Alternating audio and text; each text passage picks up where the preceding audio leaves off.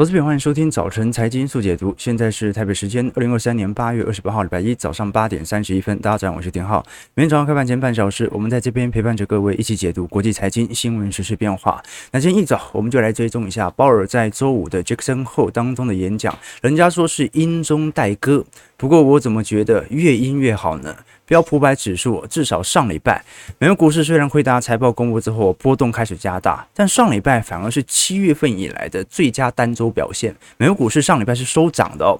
我们要如何理解未来在八月底到九月初当中的基调？FOMC 会议上，接下来九月份升息几率还会大吗？还是已经递延到十一月？同时间，我们看到上证又破底了。好，这美国经济哦，真的好到升息无法结束，中国经济是。坏到降息无法结束，尤其我们可以观察到这一次，呃，中国政府正式的把整体交易印花税哦调降减半，以此来刺激股票市场的拉抬。我们要看一下到时候的作用了。我们先观察一下美国股市在礼拜五或者说过去一整周以来的表现。道琼周五收涨超过两百四十点。标普收涨零点六七 percent，费半收红零点四帕，纳指收红零点九帕。看得出来，他讲的话是平平啦，没有大好，也没有大坏。但是以周线来看，标普周涨幅是有零点八 percent，纳指周涨幅有二点三 percent，那费半的周涨幅也有零点九五 percent 哦。事实上，我们把整个时间线拉长，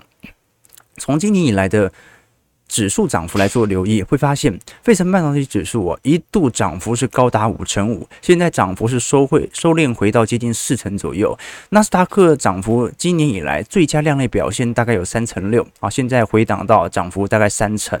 那其他像是日经二五指数今年以来涨幅大概两成二左右。台北股市今年涨幅在亚洲市场算不错，涨幅还有接近十六个 percent。标普五百指数十五个 percent，韩国 Kospi 指数涨幅是三点五 percent。那其他的你看到道琼今年顶多小涨三点六五 percent 而已。那上证哦，在上礼拜正式和港股全面收黑哦，就是说我们可以了解到，上证本来在今年七月份、八月份还勉强收红，但是在八月底，上证已经跌了一点零八 percent。那港股也是啦，那甚至连新加坡海峡指数目前跌幅也高达一点七二 percent。好，所以我们可以观察到，在过去一整周美国股市的表现其实也并不差。哦，虽然看起来辉达好像有一点利利多进出的感觉，可是如果是以周涨幅来看的话，微软涨了两 percent。苹果涨了二点三六 percent，特斯拉涨了十 percent，辉达本身也涨了六点二三 percent，Google 涨了二 percent 哦，所以我们可以观察到，美国股市到目前为止哦，第一乖离拉回仍然在持续，但是上礼拜哦拉回的幅度开始有一点放缓。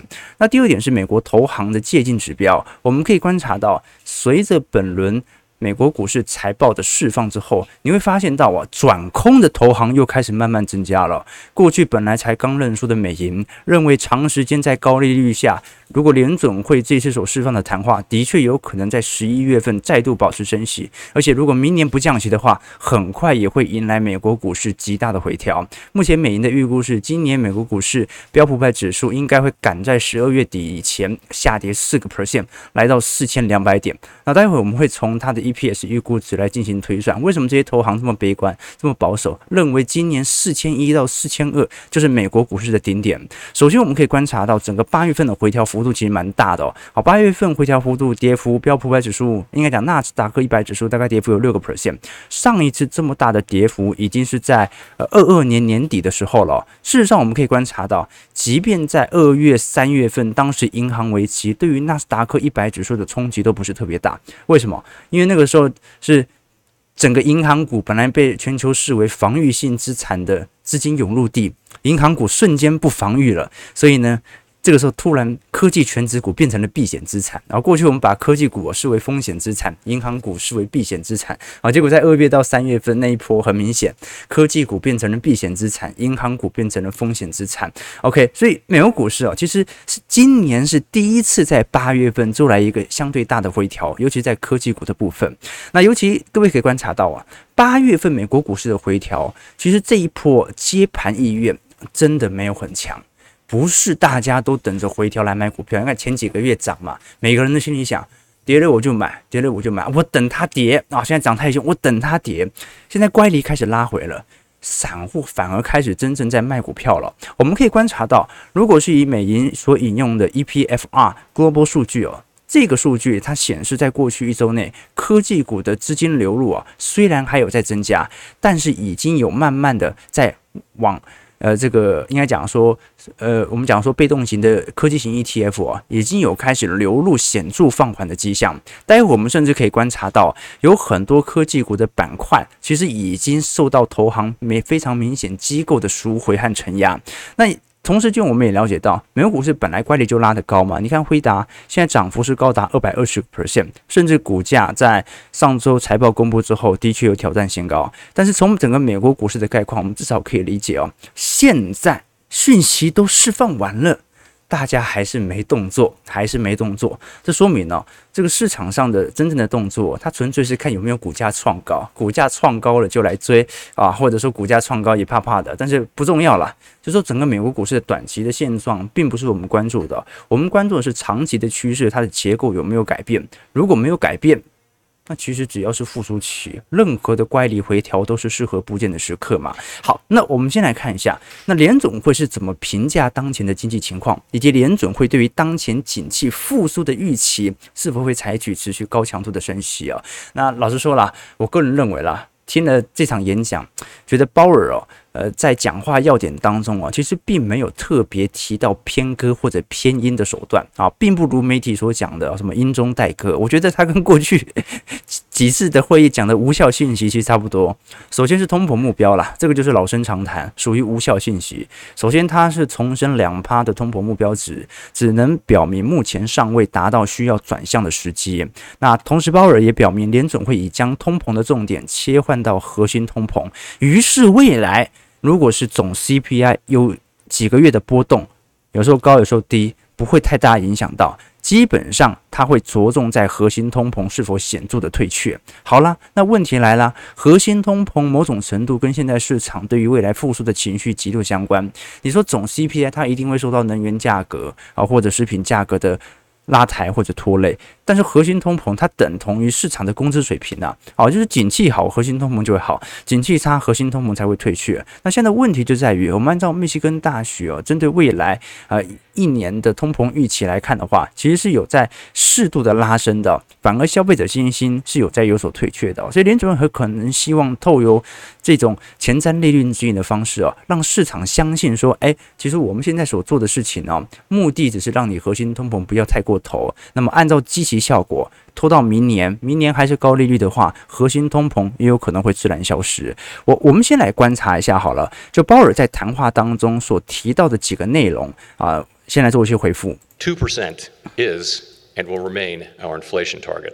The process still has a long way to go, even with the more favorable recent reading. The effects of Russia's war against Ukraine have been a primary driver of the changes in headline inflation around the world. Since early 2022. Headline inflation is what households and businesses experience most directly, so this decline is very good news. But food and energy prices are influenced by global factors that remain volatile and can provide a misleading signal of where inflation is headed. Getting inflation sustainably back down to 2% is expected to require a period of below trend economic growth, as well as some softening in labor market conditions.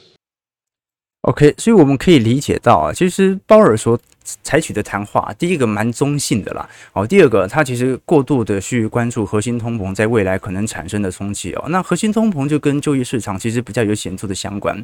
我们先说，鲍尔其实已经承认了，的确，联准会和美国统计局在针对非农资料或者从就业数据来判断通膨高低的时候，有一些误判。为什么？因为我们上礼拜已经跟投资朋友说明了，美国统计局犯了严重的错误，在非农上有非常严重的误判，可能在未来几个月都必须把前几个月的非农数据给拉拉低、压低。好，其实就业市场没有想象中来得好，但是呢，它不会改变整个劳动力结构在疫情后所呈现的现象，那就是二十五岁到六十四岁劳动参与率，即便拉到满以后，职位空缺数仍然是极高无比。好，所以基本上，呃，我们可以观察到。如果是以美国目前的实质薪，应该讲总薪资水平增长力度，大概还有在四点七趴。好，在今年七月份，哦，那我们都很清楚嘛，美国目前总通膨大概在三趴左右，所以美国目前的薪资还是跑赢通膨的情况。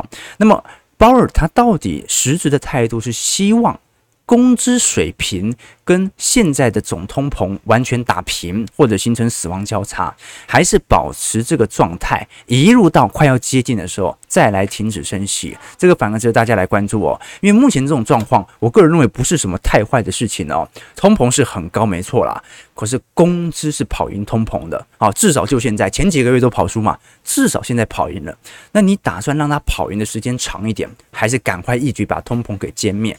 鲍尔没有做明显的谈话，但是至少目前来看，他希望核心通膨能够有下行的趋向，就代表他还是希望工资水平能够有适度的下滑的。OK，好，那这一次鲍尔呢，我们做一个总结：第一，他并没有释放非常明显政策转向的信号，没有要降息，也没有要停止升息，通膨是过去的目标，现在也没有改变。但是呢，他特别提到了叫做啊 policy making 灵活决策的重要性，什么意思呢？他也意识到，目前美国经济体制的确强劲，感觉从实质经济数据上，不管从非农就业数据，还是从当前的经济数据啊，美国今年是不会迎来衰退的。所以今年他想要采取持续高强度的升息，照原理来说，他是有筹码的。甚至我们看到，在二零二四年，按照高盛的预估，基本上未来一整年，美国经济甚至看不到一个季度的负增长哦，连续两个季度负增长叫衰退嘛，一个季度就见不到。那明年就是标准的软着陆了嘛？那如果是这种状态底下，那照理来讲，联总会应该就是卯足全力，呃，用力的把利率给拉上去呀。但是很明显。鲍尔其实在这一次谈话当中啊，认为说联总会转向，它是有时间表的等待，但也不代表说它会持续进行高强度的升息。原因很简单啊，他虽然没有明讲，但是所有市场上的投资人都知道啊，目前不管是美国的僵尸企业正在以快高幅度的速度来上升，同时银行业所承受的压力也是极大无比。我们都很清楚，美国银行业大银行目前是表现的极为亮丽，好，甚至小摩的 EPS 还创历史新高。那是小银行，不管是商用不动产，或者是市场上信用卡违约率的上升，都让联总会注意到你从原理上你有很多筹码，但是从从阴篮层面你可以无条件的升息，但是从实蓝层面可能会死很多人。虽然它不一定会影响到整个经济概况，但是会让很多中小型银行无法接受这样的高利率承接。OK，那很多的。呃，空头投行他就是保持这样的论调，说联准会按照目前的经济数据，未来一定升的了，明年继续升息，而升息迎来的就是系统性风险的破灭。它不一定是从科技业爆发，因为科技业在复苏嘛，但是很有可能从银行端来爆发。那就算科技业再好，零八年科技业当时也不差，但重点就在于。银行端系统性危机自己爆发了，所以我们可以观察到，这一次不只是美银针对未来的美国股市标普百指数目标价又开始速度调降哦，这个说变就会就变。那大摩的部分也是一样，我们可以观察到，大摩本来在二零二三年的 EPS 预估值哦是一百八十五块，现在就算来到二百二十一块，就今年几乎不衰退哦。我们用二百二十一块哦，给它乘个二十倍本益比哦。大概就四千出，所以呢，我们现在因为已经到八月份了，照理来讲应该是拿二零二四年的 EPS 去乘以当前的本益比。好，我们给美国股市比较高的本益比，用二百二十八块去乘以二十，也才四千五百六十点而已。所以，投资朋友啊，这个大摩现在认为美国股市的高利率很有可能会使得股市有所承压。但他估出来的 EPS 啊，也是认为明年大概在四千五百点左右。那有两种角度嘛，第一种就是四千五百点，现在这个点位啊，不是很极端离谱的。第二点是，那是明年的目标价，而今年呢，今年今年怎么可能先涨到明年目标价呢？所以美国股市会有所回档。所以你看得出投行哦，现在所抱持的看法也并不是那种极度悲观的大空头崩盘，大部分的想法是，呃，涨太快了啊，不应该涨这么快，来到。明年的目标价啊，多数投行仍然认为啊，衰退不可避免啊，但是呢，衰退的幅度应该会比原本市场在年初预期小得许多啊。事实上也很明显啦，我们不管是从美国房贷的申请量，还是从美国三十年期房贷都看得出来，可能还不至于立即形成房市风险，但是现在美国的房市申房贷申请量比二零零八年金融海啸还要来得低，这足以说明市场上至少在部分的产品部门是处于极度量缩的情况的。这个值得大家来多做些观察。那当然呢、我们这边聊的是属于那种中性的大投行啊。那真正那种大空头还是有人的哈，比如说 Michael Berry 嘛，Michael Berry 这次 Twitter 是没说什么话，可是从他的十三 F 的报告就看得出来，他不管是针对 QQQ、针对 SBY 的做空期权，都在大规模的呃产生当中啊，占了总体资产的持仓大概接近九成八，所以。你几乎敢肯定，它在二季度就是全力的去放空美国股市。好，那从目前的点位来看，呃，效果有限。好，但是呢，要等到第整个三季度过完嘛，还有一个月，我们才能够做一个显著的判断。但我们至少可以观察到哦，如果你把 Michael Burry 啊过去的预估图拿来跟股价来进行对照，你会发现哦，它的趋势有时候我们会这样子哦，看对了趋势，但是输了钱。哎，有没有发生这种事？啊，我预估台北股市有一天会崩盘，大跌三成，大跌三成。好，预估什么时候我不确定啊，有可能是二零三零年，懂懂我意思吗？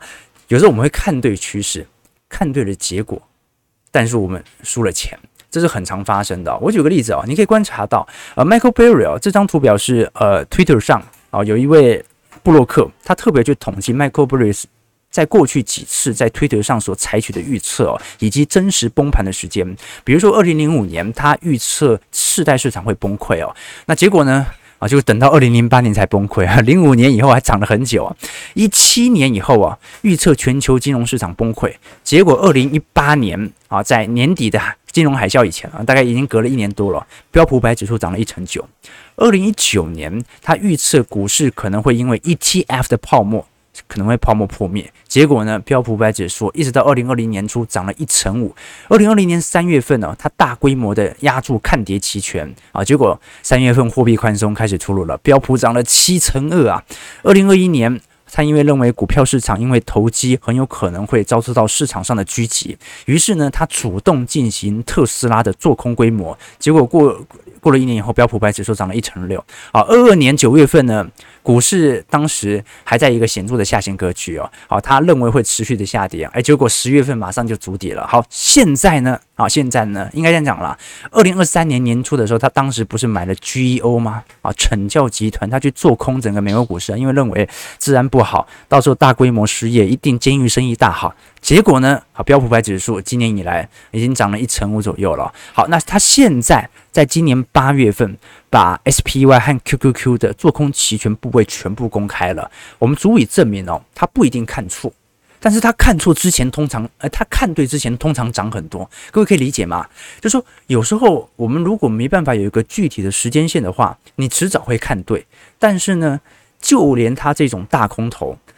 啊，他在做对以前都要被先嘎好久，这个都是双位数字的嘎空行情啊，所以我才跟投资朋友分享啊，不管你对于未来经济的形势看法为何，至少别做空，你等待低阶的时机吧。好，但我个人认为，反倒可以把这些全部给撇开，就针对当下的周期和乖离来采取抉择就对了。那真正的周期是什么？真正的周期就是我们可以至少观察到整个标普五百指数 EPS 的年增率。最低点早就已经过了。我们现在讲的并不是什么单纯科技股哦，而是整个标普五百它的最低点早就已经过了。整个财报的复苏早就已经开始。那消费复苏它可能会晚一到两个季度才会，呃，消费衰退可能一到两个季度才会开始发酵。但至少就目前这个层面来看。股价应该是要反映财报有比较大的机会，消费的衰退啊，失业率又不会多高，嗯，它就是通膨稍微痛苦一点点嘛，好，所以投资朋友啊，这个不要去预测短期股票的变化，就连 Michael Burry 他都有可能在这当中产生很大的煎熬，对不对？好，就说短期预测对各位没什么好事，对了一次又如何？对了两次又如何？就到第九十九次，你肯定会加大自己的本金和杠杆，结果呢，输一次。全赔掉啊！不要做短期预测哦。是什么时候开始跌回来？当你开始买的时候，对不对？什么时候开始上涨？当你开始卖的时候啊。那小时候大家有没有这个经验呐？就是小男孩嘛，这些男孩子哦，那有时候妈妈就会呃，为了方便嘛，可能老爸不在啊，带我去那种呃女浴室洗澡啊。小时候因为过敏性鼻炎啦，我几乎是每天游泳啊，从幼稚园到小学每天游啊。那那个时候我就问那个，因为我们那浴室都会打扫阿姨嘛，就说因为那时候小男孩会害羞，你知道吗？就说阿姨，我什么时候可以不要去女浴室啊？我不想再进去了啊。那个打扫的阿姨就跟我说啊。啊，等你想进去的时候，你就不可以去了哈。所以，投资朋友啊，什么时候开始涨？等你想开始卖的时候，什么开始跌啊？等你想开始买的时候啊，这个就是投资的心理的逻辑。所以，投资不要一循判断，投资要依循周期。好，我们看完整个美国股市的概况以后啊，总结而言，现在的股市回调真的不是特别大。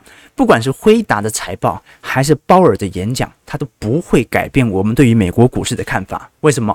因为股市它始终反映的是企业的实质获利，联总会的决议它可以拉长或者压缩它整个景气扩张的格局，但它无法改变景气的周期和概况。我们只要依循周期来判断，而依循周期来决定就可以了。好，那接下来来看一下入股的表现啊。为什么要聊入股？因为美国股市跌不太动啊，可是上证跌得很快啊。我们看到上证礼拜五持续收跌哦，这一次直接创了八个月以来的新低啊。尽管我们都很清楚啊。本月还有四个交易日哦，但是现在北向资金迄今的卖出金额已经创了单月以来的记录哦。恒生指数哦，在周五又跌了一点四 percent，科技指数甚至跌了二点三趴，那上证就完全破跌了。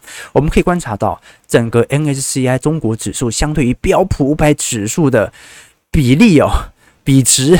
几乎已经创下了两千年以来的新低了。哦，我们可以看到，在过去零八年以后，整个上证的基期就在不断的下滑当中。每一个人都认为，按照周期投资啊，过去十年都是好的布局点，因为基期偏低嘛。结果不断的偏低，所以各种股市哦。不是每一种股市都适合周期投资的，也不是每一个股市都适合进行存股或者长期投资的。好，那现在中国在礼拜日哦，正式宣布。调降所有股票的交易印花税，这个是二零零八年以来首次调降。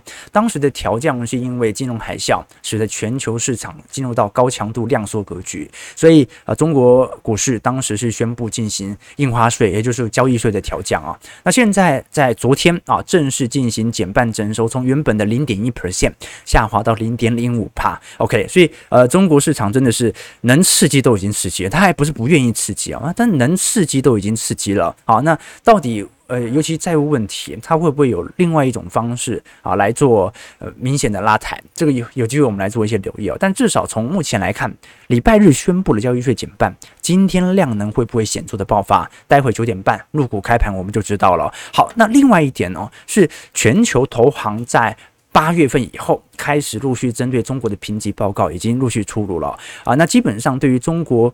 不管是上证还是港股的目标价都有显著调降，甚至连原本对于经济成长率六趴的预期，开始逐步下滑到五点五，甚至到五趴左右了。事实上，我们可以跟过去投资朋友聊过，中国到目前为止仍然是全球呃第二大的经济体，而且按照过往的预估，二零五零年超越美国不是太难的事情，它完全取决于总人口的原因啦。但是我们也可以观察到。你看到日本经济研究所原本预估中美的 GDP 之差，在二零二零年的预估值，原本的预估是在二零二八年左右啊，美呃中国的 GDP 就会正式的超越美国总 GDP。二零二一年的时候开始延后了，延后到二零三三年。但是最新一年的预测值，日经已经认为中国在未来二十年到三十年已经无法超越美国，成为全球最大的 GDP 市场了。这个是值得大家来关注的，代表着市场的预期正在调降当中。我们也可以观察到，到目前为止，其实整个中国市场最大的问题还是来自于内需的持续走皮。我们看到中国家庭债务，尤其是房贷市场，从零八年以来上行的速度是非常之快的哦。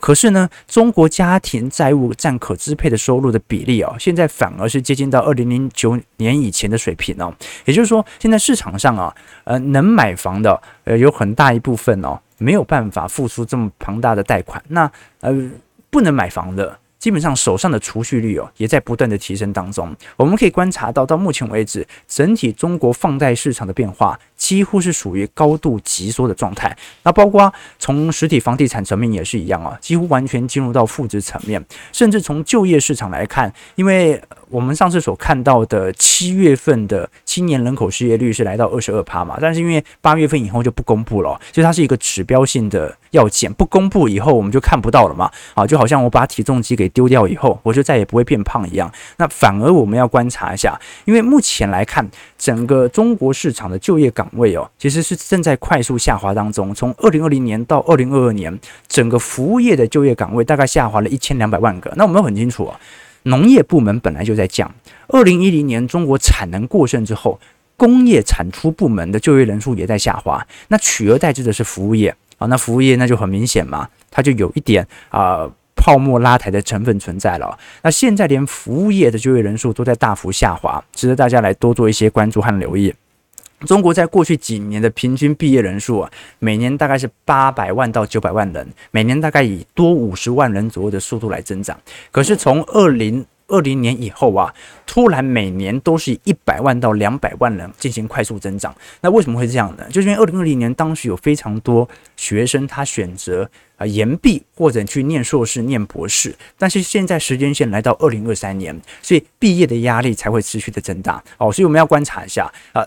长期来看，啊，他一定要采取一些手段来帮助整个债务危机能够顺利的度过。好，尤其现在中国的 M2 和社会融资倒挂的速度非常快，哦，这个下滑幅度突然在今年七月份、八月份开始快速的放大，这个是长期问题。但短期内，中国股市能否进行显著的拉抬，就看一下这一波印花税能够采取的作用了。交易税减半。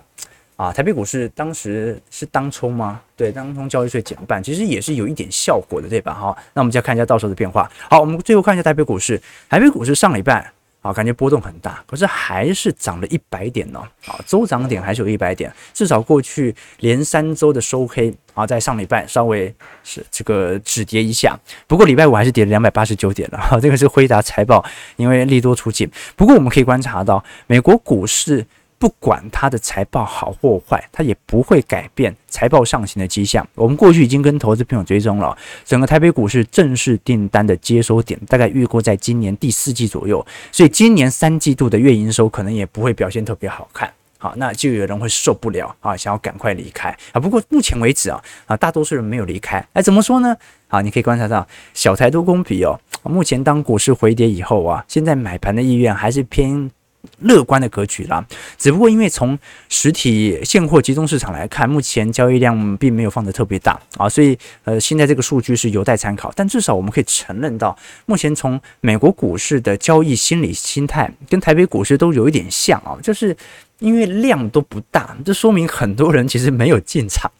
很多人对于本轮的下跌，你就可以观察到为什么它跌幅也不是特别重啊，因为没什么人在买股票啊，那个资金也在啊适度的进行流出啊，所以到时候我们来观察一下整个台北股市和美国股市的概况，它的联动程度会不会真的就是如基本面一样，晚一到两个季度来做反应啊？毕竟从目前的点位来看，台北股市你硬要说它那种有那种大跌的潜力。感觉也不大，对不对哦？现在是空窗期啊，财报季结束了，然后鲍尔的演说结束了，九月份目前的定调是不升息，十一月开始缓慢的提升，那也是十一月的事情。然后现在我们能够看到的消息，辉达最大那一次也公布了，好，所以我们还是要观察一下啦。基本上就是从呃落后数据来判断联总会可能在十一月所采取的动作。不过就算它采取，它也是短期的波动而已哦。本周我们会关注的几项数据哦，第一个啊就是七月份的职位空缺数，来看一下啊，这非农过去做了严重误判，那职位空缺数呢？上个月啊职位空缺数是降到九百五十七万个，比六月份的九百五十八万份还要来得高。可是失业人口数这是确定的，失业人口数就是六百万人啊，没有太大变动啊，所以。少个一万人，它的比例还是一点六倍左右，所以美国劳动力市场应该还是十分紧俏的。礼拜二会公布啊，再来就是美国啊，礼拜二所公布的喜乐全球呃全国房价指数啊，这一次市场的预估是六月份可能会小幅度的上涨，这是连续第五个月反弹了啊，那要观察一下，因为目前美国股市的呃美国房市的房价也是属于量缩上涨。好，所以涨的也是有点虚了。那最后就是联总会首选的通膨指标 PCE 啊，在本周会公布。那是是预估月增率还是有上升零点二趴，年增率是上升三点二 percent。啊，所以刚才工资是四点七嘛，所以目前美国的工资是真的跑赢通膨的。我们讲的不只是总通膨啊，核心通膨真的也跑赢了，包括个人消费支出也是。所以到底联总会能不能忍受这个？工资跑赢通膨，但是通膨偏高的状态，还是他一定要看到那个两趴的目标值呢？到时候再来跟投资朋友观察了。他嘴巴是这样讲啦，但是大家也清楚嘛，你真的等到两趴才才做宽松，或者才预防性降息，那可能快要通缩了，对吧？因为核心通膨目前恰恰是保住目前美国股市强势的主要原因。好，我们再看一下投资朋友的几个提问。台北股市上涨五十二点，在一万六千五百三十三点，今天量能啊。也很低耶，很低耶，哦，两千五百亿，很缩哎，哎，没有人在市场上啊，我们讲老半天，没有人在市场上，对不对？OK，好，奉旨炒股啊，没错，交易税减半了，你还不炒吗？啊，奉旨炒股，OK，这个 AI 话题是不是炒不太动了？起伏越来越小，当冲越来越少，接下来股价就是反映基本面了啊，那基本面。我们的态度也很明显了，对吧？OK，中国决定要培养少年股神，所以交易税减半，是这样子。OK，对，阿姨是过来人，听阿姨的就对了哈，没错啊。当你想进去的时候，你就不能进去了。OK，好啊，对，这个阿姨是女诸葛啊，对对对对对对对。OK，好刺激啊！大家有没有震惊一点的问题？我们是一个震惊的财经节目。OK 啊啊，去年忘了是哪一间估标普，今年有可能来到三千，应该不是大投行吧？这三千就有点低了，但去年年底你也知道，没有一家投行是看多的。去年年底，大多数投行看多的只有中国市场啊，以高盛为首，对不对？好，所以投行不能信的啊，投行不能信啊。好，信谁呢？信自己就好。依循周期，不要依循判断。九点零三分，感谢各位观众参与。如果喜欢我们节目，记得帮我们订阅、按赞、加分享。我们就明天早上八点半，早晨财经速解读再相见。祝各位投资朋友看盘顺利，操盘愉快，拜拜。